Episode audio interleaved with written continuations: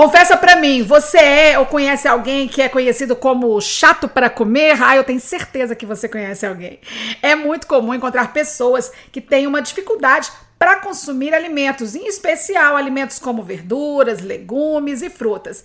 Esse é o famoso adulto com paladar de criança. Sim, isso é uma realidade e é uma realidade muito mais comum do que a gente imagina.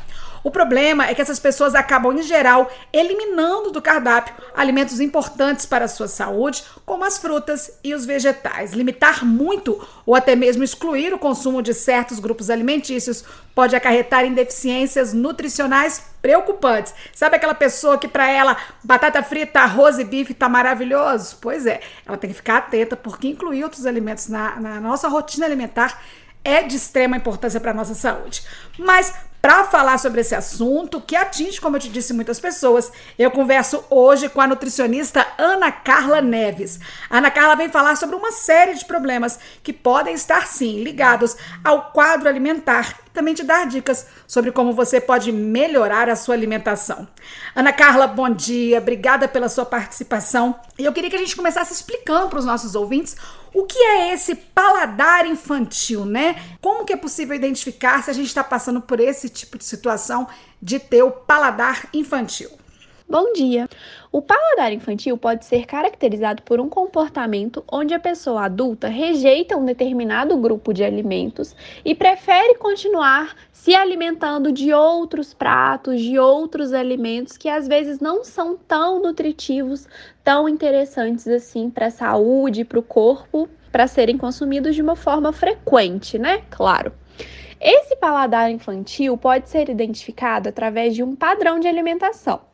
Geralmente existe um alto consumo de alimentos ultraprocessados e um baixo consumo de alimentos mais naturais, minimamente processados, que seriam as frutas, verduras, legumes. Mas geralmente existe uma resistência bem grande para se experimentar novos alimentos.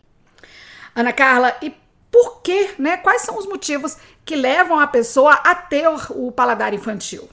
A pessoa pode ter esse paladar infantil por dois motivos. O tipo mais comum é a falta de hábito e costume. Então, desde criança, a pessoa não foi acostumada a consumir mais frutas, a consumir mais verduras, mais legumes. E quando ela cresce, quando ela se torna adulta, ela também não quer experimentar. Então, a maioria das pessoas falam assim: ah, eu não gosto de fruta, verdura e legume. E quando você vai perguntar: ah, mas você já experimentou? Não. Às vezes não conseguem se adaptar com a textura, com o cheiro, enfim.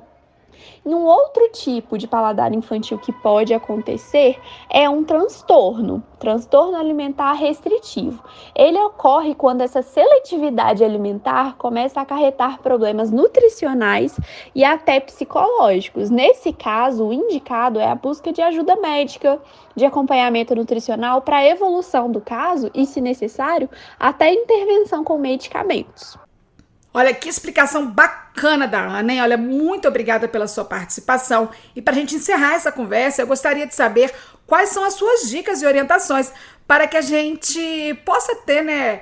É, uma amplitude maior do que a gente pode comer para as pessoas que passam por esse problema de ter esse paladar infantil, que não tem, não conseguem comer outras coisas, como é que elas podem tentar mudar isso? Qual que é a sua dica, a sua orientação? algumas dicas e orientações podem ser colocadas em práticas.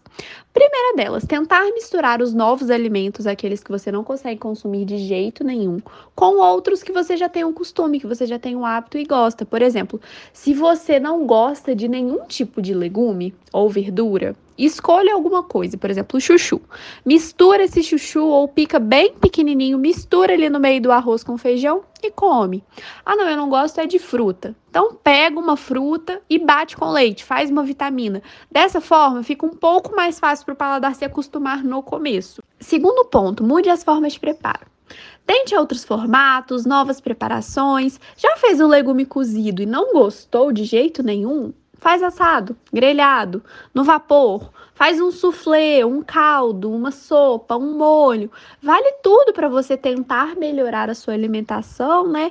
E incluir esses alimentos que são mais nutritivos. Terceiro ponto, estipule metas gradativas para aumentar o consumo de determinado alimento que você não possui o hábito na sua rotina. Por exemplo, se eu não consumo nada de frutas, eu vou tentar a partir de hoje consumir duas frutas por semana. Foca sua energia nisso por bastante tempo 30 dias, 40 dias. Deu certo essa meta? Você ficou constante em todas as semanas comendo essas duas porções? Aumenta, passa para três, ou você pode ir fazendo metas de qualidade, né? Ah, eu vou tentar experimentar três tipos de legumes diferentes na semana. Por último, busque a ajuda de profissionais capacitados. Percebeu que tem algum trauma de infância, que tem alguma questão emocional envolvida? Vai no psicólogo. Talvez você precise de algum medicamento. E também não deixe de buscar ajuda de nutricionista para realmente descomplicar e facilitar a sua alimentação dentro da sua realidade. Gostaria de agradecer a minha participação, fiquei muito feliz pelo convite. Um bom dia e um abraço a todos. Gente, que conversa interessante com a Ana, né? A gente, a gente às vezes não imagina que isso pode afetar tanto a nossa vida. Comer comida saudável é isso mesmo, comida de verdade, né? A gente precisa criar hábito. Parabéns, hein, Ana? Arrasou! Eu adorei a conversa. Se você quer conferir esse papo, pode seguir lá nas nossas redes sociais, Jornalismo 93 FM ou no J Correio da Serra, tá tudo lá para você.